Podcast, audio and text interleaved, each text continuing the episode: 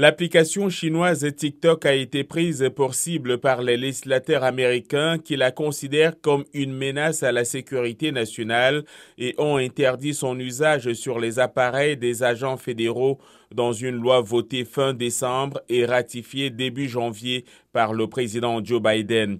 Dans un mémorandum, la directrice de ce bureau, Shalanda Young, demande aux agences gouvernementales de supprimer et d'interdire les installations de TikTok sur les appareils leur appartenant ou gérés par elle et d'interdire le trafic depuis ces appareils vers TikTok.